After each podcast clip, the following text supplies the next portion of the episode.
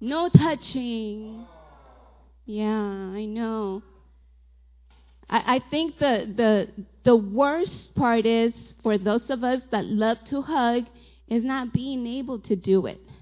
Not being able to show that love and that appreciation where you just have to control yourself and hold back and, and, and know that it's because we care. It's not that we don't care, it's because we care that we are doing it in that manner.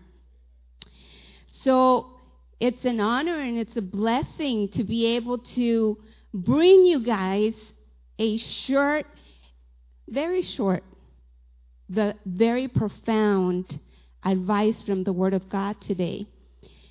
Since this year began, you guys started wanting to know our Heavenly Father better, right? And to be able to know Him better, I know you, you know He's our Father, first of all, right? He's also our Savior. He's our Redeemer. He's our healer. He is our supplier. He is the one that supplies all that we need. We also know Him as our friend.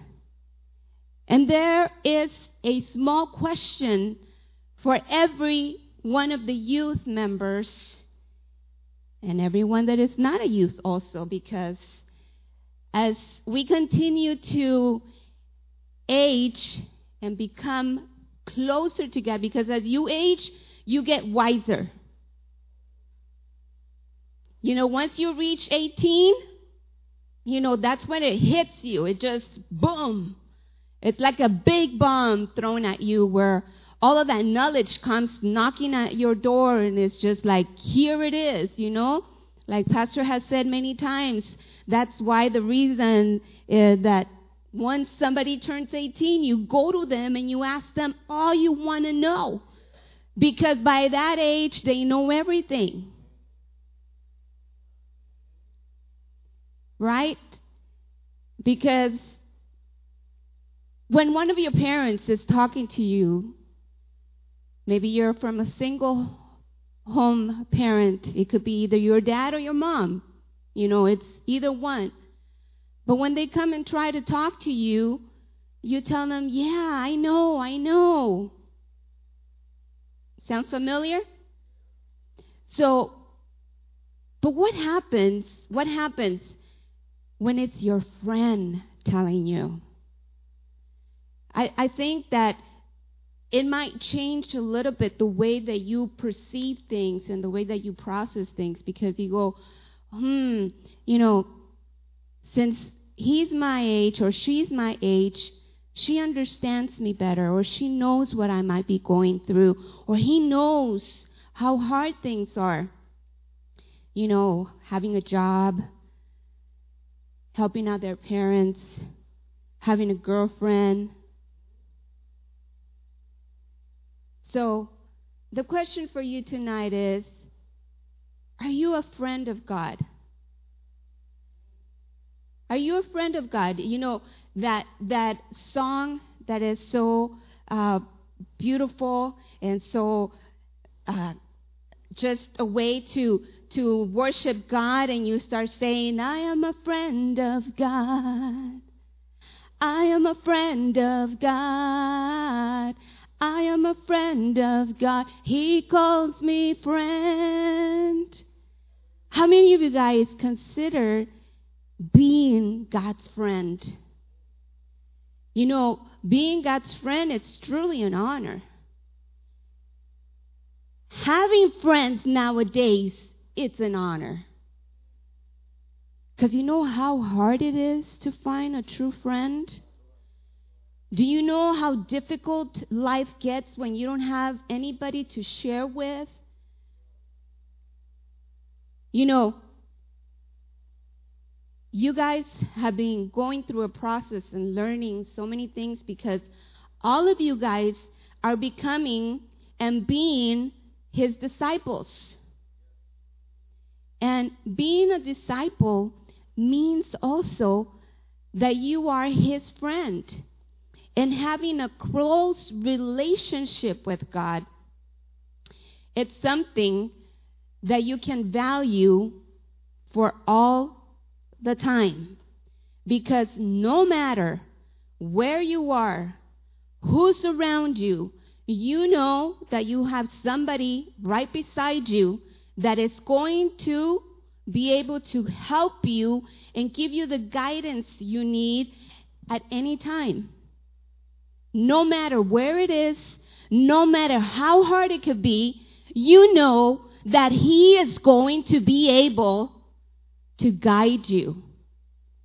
But to be able to understand and follow your friend's advice. Because how many of you guys have sometimes told your friend, you know what, you should leave that guy. He's no good. He doesn't appreciate you. He doesn't understand how, how valuable you are.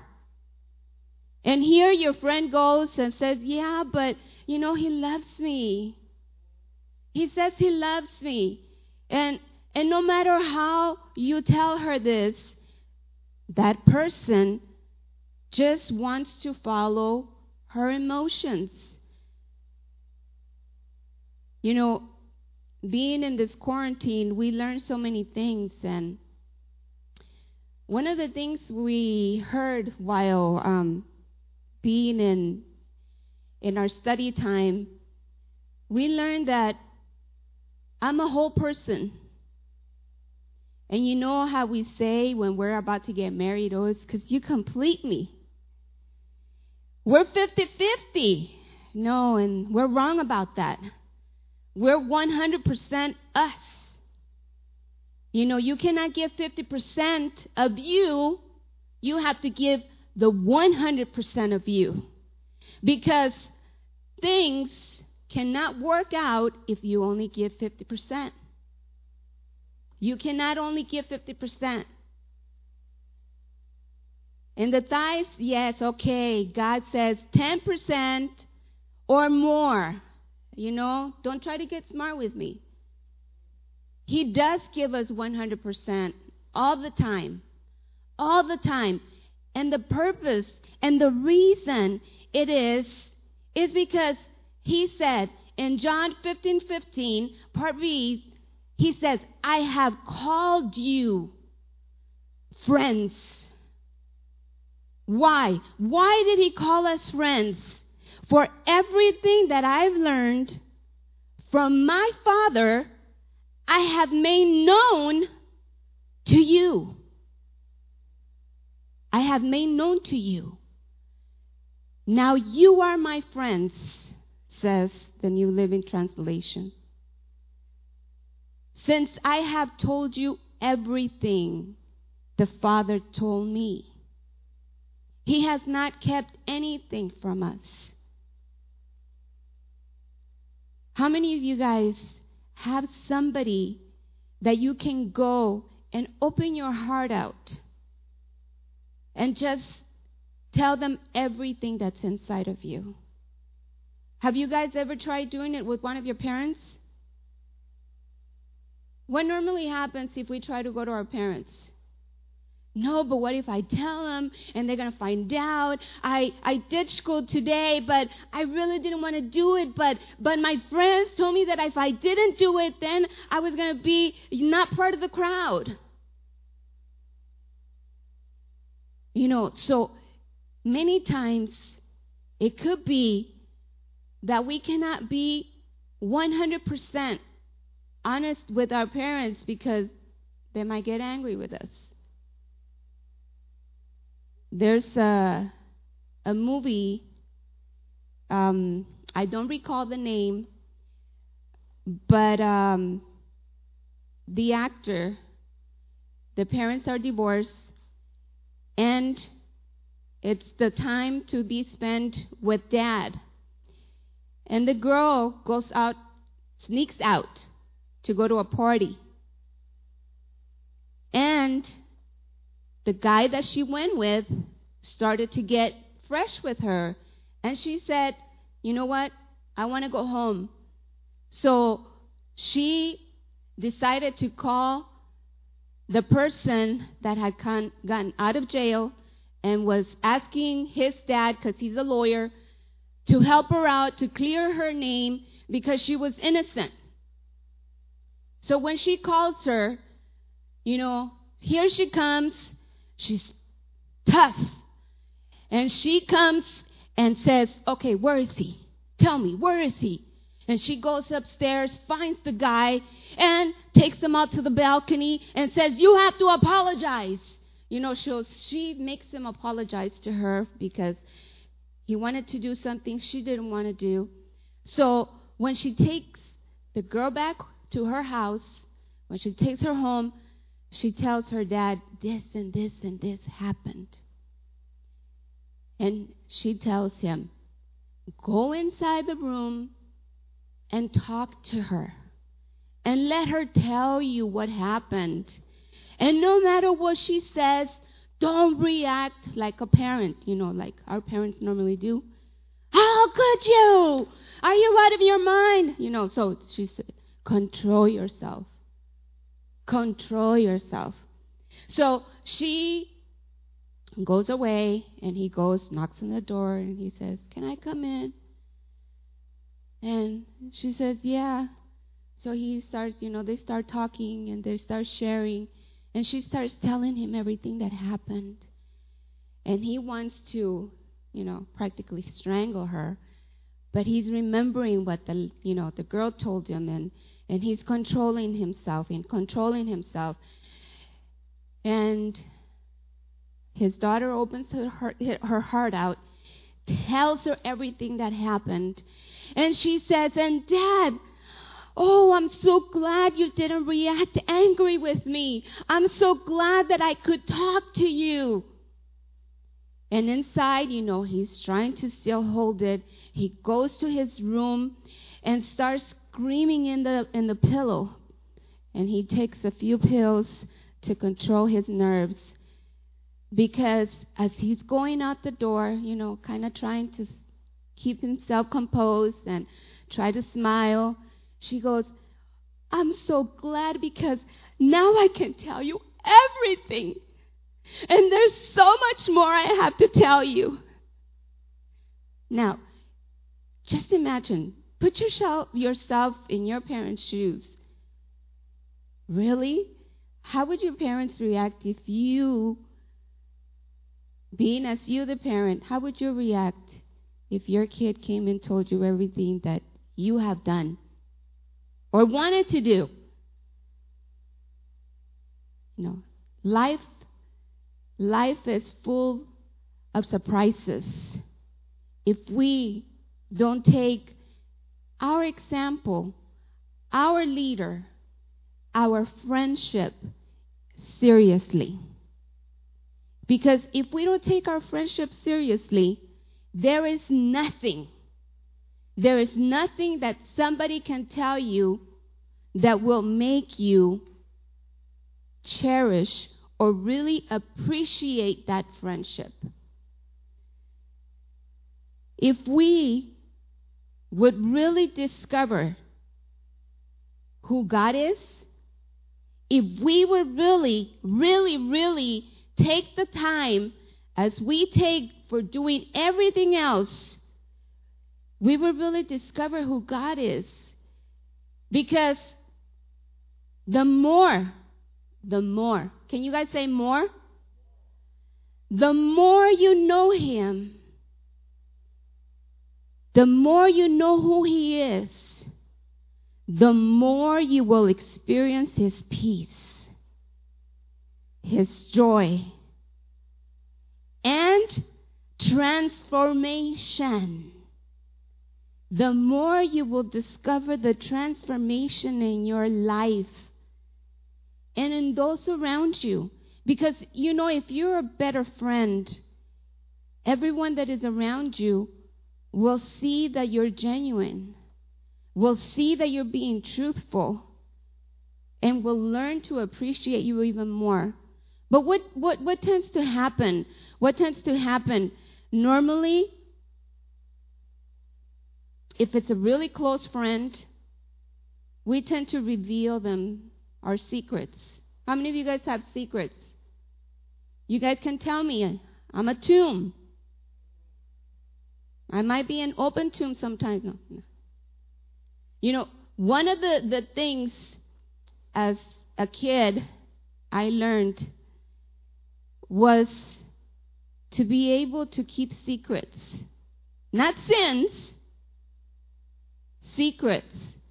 Because there might be times that if somebody comes to you and opens their heart to you and they tell you, but please, don't tell anyone else. Will you be able to keep that in? Because you know that's how things tend to, to grow and to get bigger. Because that person that told you confided in you and trusted in you and believed that they could be truthful with you. And what ends up happening? You talk to somebody else and you say, Oh, but don't tell anybody, but this and this and this and this happened because she told me this or he told me that.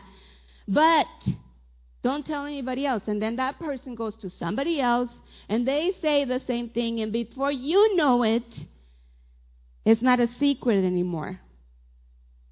Now, Jesus told us that he called us friend because he told us everything, everything that the Father told him. That was no secret. God told him, I want you to share with them and be open with them and tell them everything they need to know about me. Because once they get to know me, they will understand that I will love them no matter what. No matter what. Do you know how many people have committed sins that, of course, God forgives? How many of you guys understand that? God forgives. But it ruins their future, per se, in a way that if you bring a child into this world without being married, then you have to suffer some consequences in raising a child in, by your own.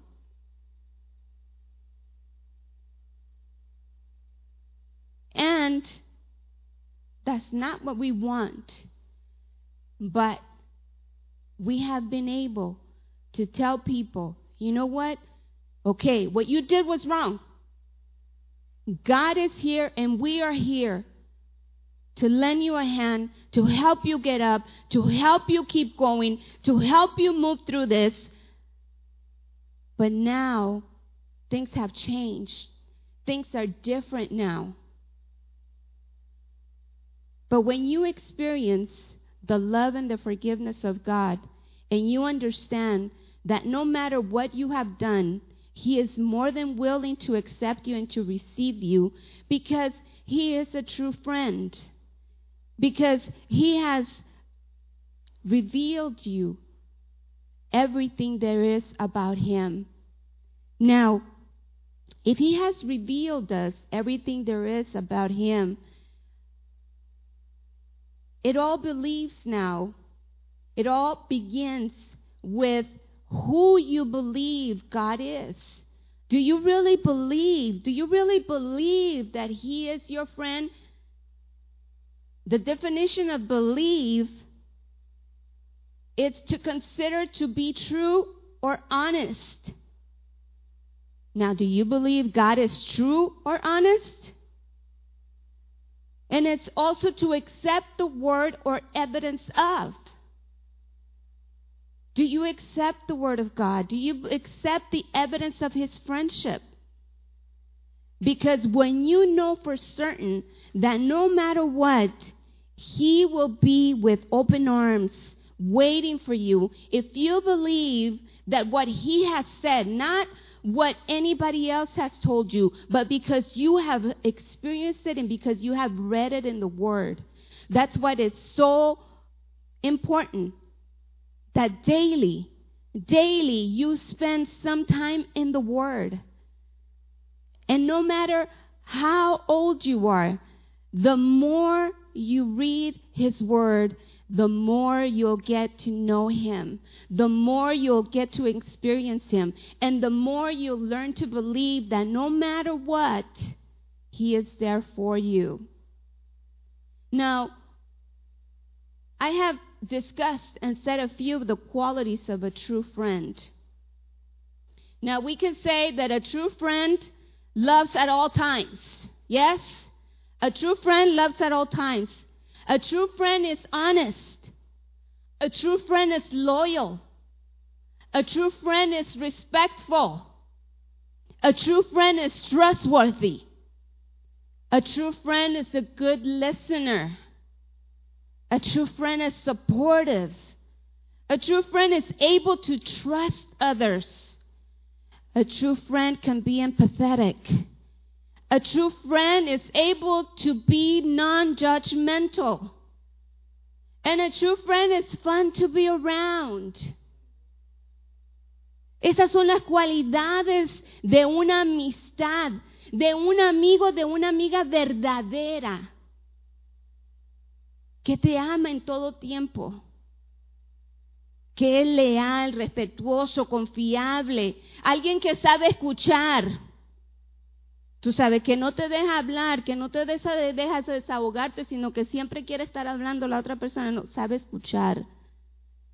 Es comprensivo, es capaz de confiar en los demás. You know, that's sometimes very hard to do to be able to trust others.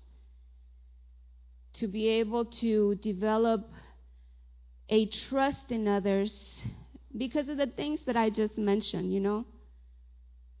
Things start going around, and before you know it, what you shared with that person is no longer there. But that is why it's so important that when we have a connection with God, no matter what you tell Him, He's not going to overreact. He's not going to pull out a belt. He's not going to slam the door in your face. On the other hand, he will say, I am here to hear you and forgive you. Now, it's hard when you have a friend that is not empathetic. You know, when somebody's going through something difficult and everything for you has been given in a silver platter, you know, it's hard for you to understand what somebody is going through something hard because you haven't experienced it. But when you experience things in life, you learn to be empathetic. You learn to understand that the pain that that person is going through is not easy.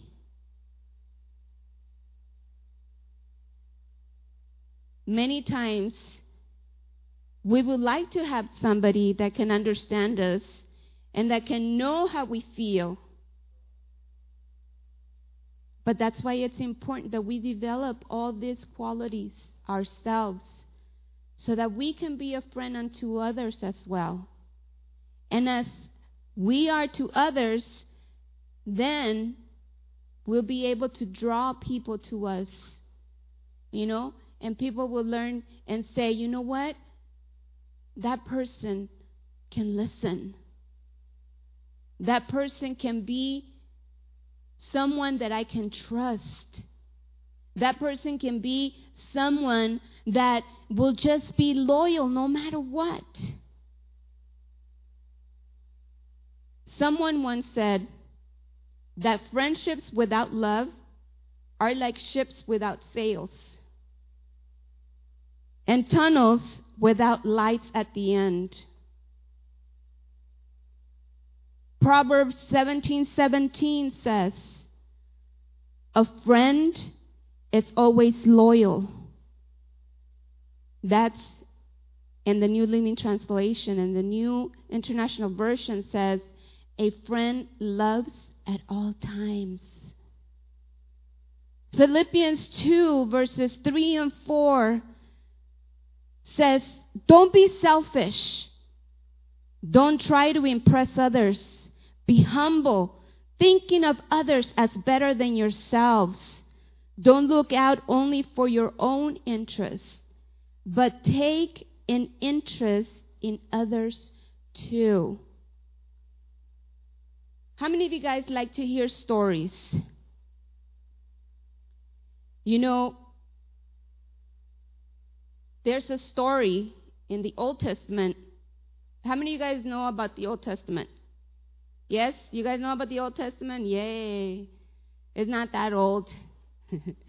it's only thousands and thousands and thousands and thousands and years old. But one of the benefits that we have since it was written, we can read it.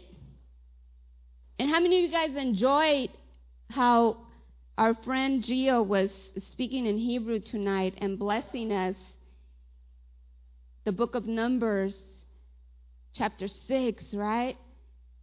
So we have the ability to be able to read the Word of God now in so many different translations that make it a lot easier for us to grasp, to comprehend, to process, to acquire, to make it ours. So, you guys want to hear a story? It'll be a short story. It's not going to be nothing, you know, big. I'm not going to uh, emphasize a lot on it, but I'm going to encourage you guys to read it. Okay? It's in the second uh, book of Samuel. It starts in chapter 15. It talks about a friend of King David. His name was Hushai. He was an Archite. And this person had such a relationship with King David that when Absalom, David's son, came and tried to rebel and steal the throne from his, from his father since uh, he was still alive, he asked his friend Hushai to stay in Jerusalem and to be his eyes, his ears, and to be a counselor to his son, just as he had been for King David. He told him, You know what? I need you to stay here. I want you to stay here, and I want you to be loyal to me, in other words, to be supportive, to be empathetic, because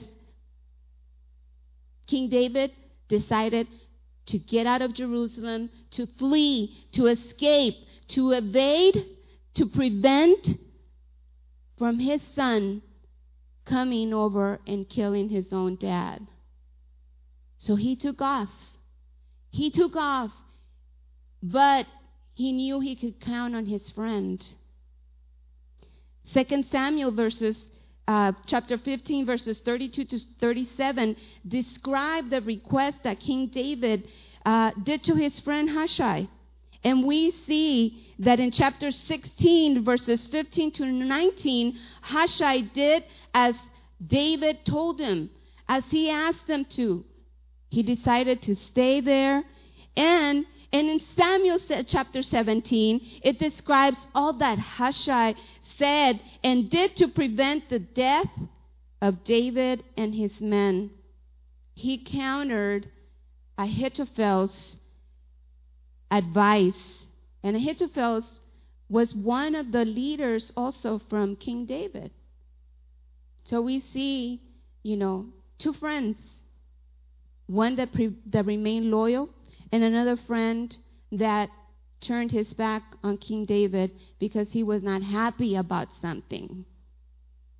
He was not happy how King David started doing things and decided to support David's son into taking away the throne his, from his own dad.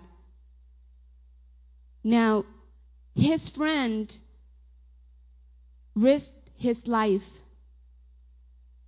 He told them everything different than Ahithophel had advised them to do because he knew that Ahithophel was right. He had hit the spot. If Absalom had followed the advice that Ahithophel had given to him, David and his men would have all been killed. But he decided to take a risk. Hushai decided to take a risk and decided to be strong and to defend his friend against all odds. And at the end, David was able to recover the kingdom. He was able to come back to Jerusalem and proclaim himself king one more time. Because there was a friend that decided to help him out. You know the plan David told them? I am going to have two men close by so you can let them know what their plans are. And when you send them over and they come to me, they will give me the news of everything that is going on. The story doesn't turn out for David in a way that he would have liked because his own son was killed in that battle. And David suffered. David cried because of the loss of his son. But if his son would not have tried to overtake the throne, this would have not happened to him. But like I said, it's a really long story. We cannot be selfish. We cannot try and just think about ourselves.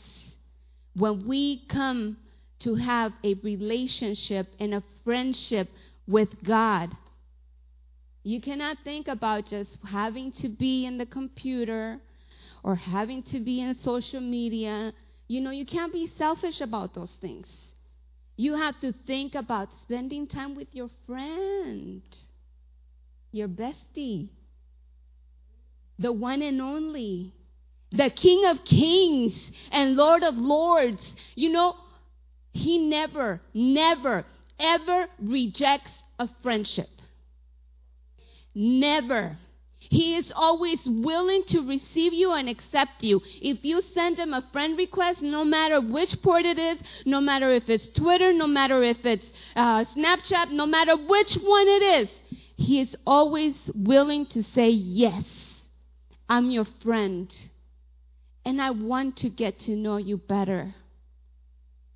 What happens if you guys stop talking to your friends? You start becoming apart.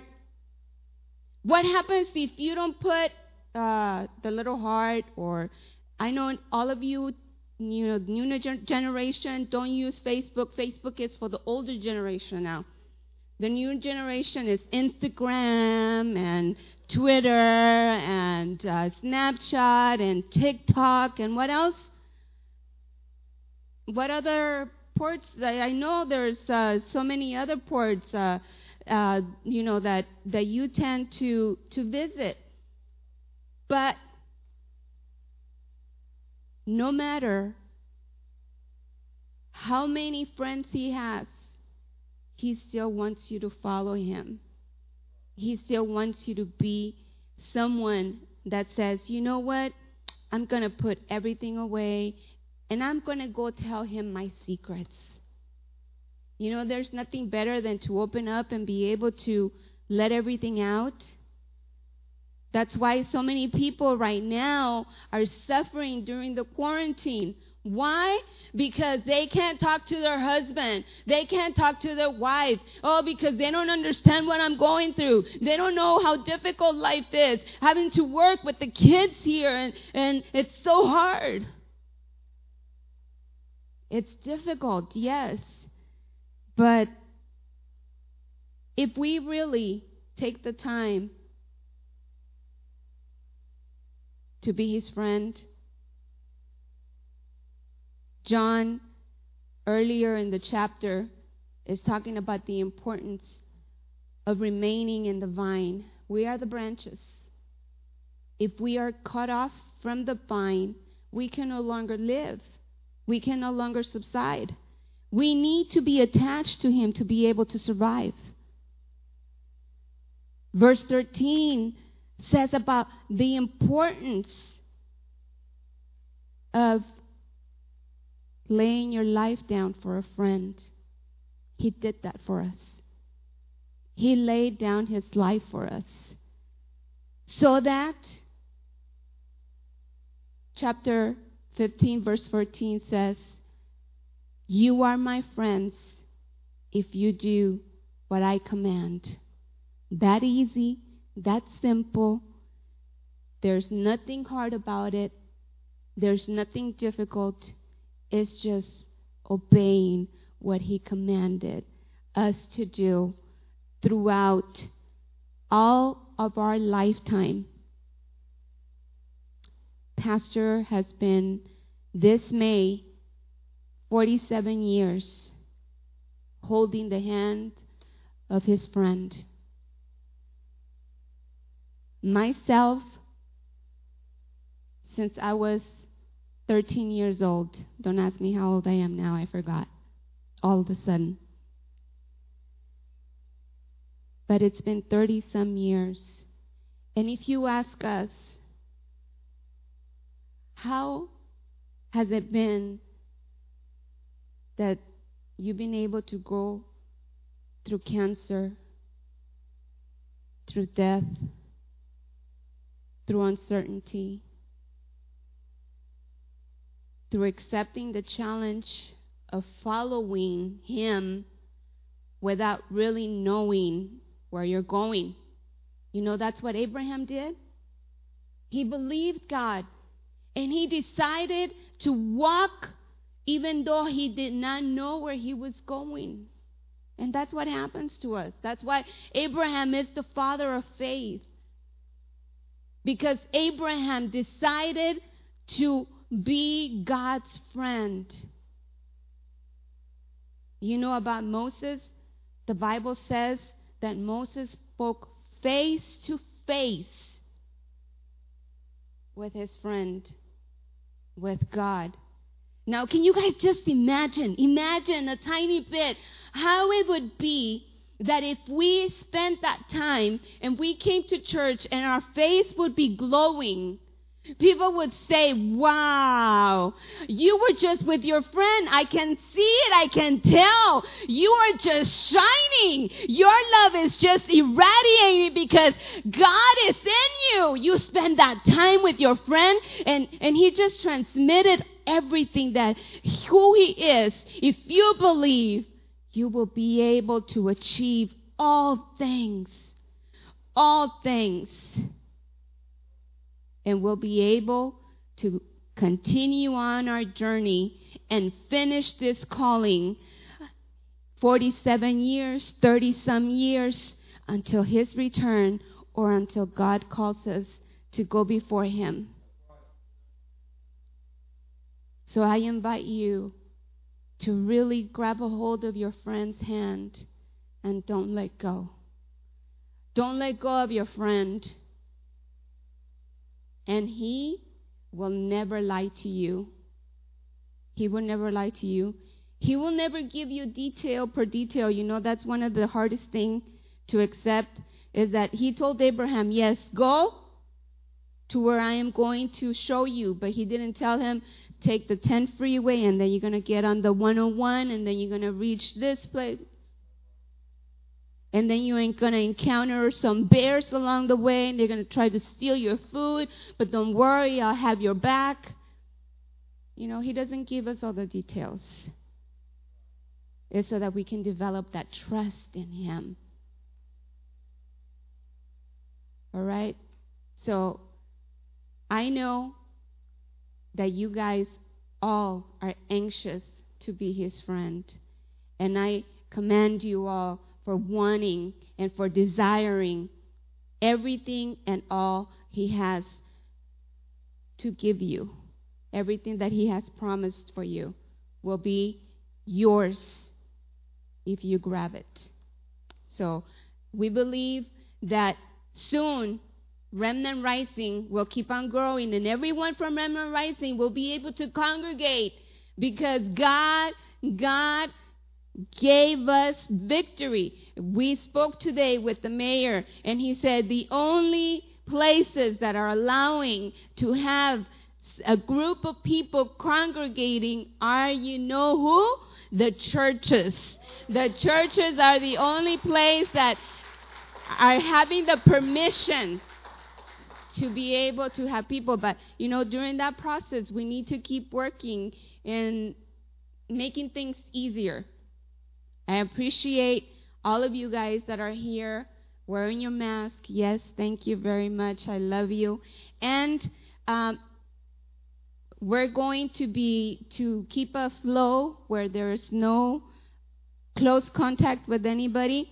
As you enter, you know how many guys saw that you guys were having your temperature checked? Thanks to Bruce and Laura there that blessed us and provided those thermostats for us. So you will be coming out through that door and going out through this door. Okay? So that there is uh, no contact. Like we said, I know we miss, you know, the gathering, the relationship, the the hugging and all that, but uh, until we have the permission to do so, we will keep, you know, things uh, working as we have to make sure that nobody is being exposed here at church. All right? So God bless you guys. We're grateful for every one of you guys that were here today. Amen. Hallelujah. Gloria a Dios. Dios es bueno.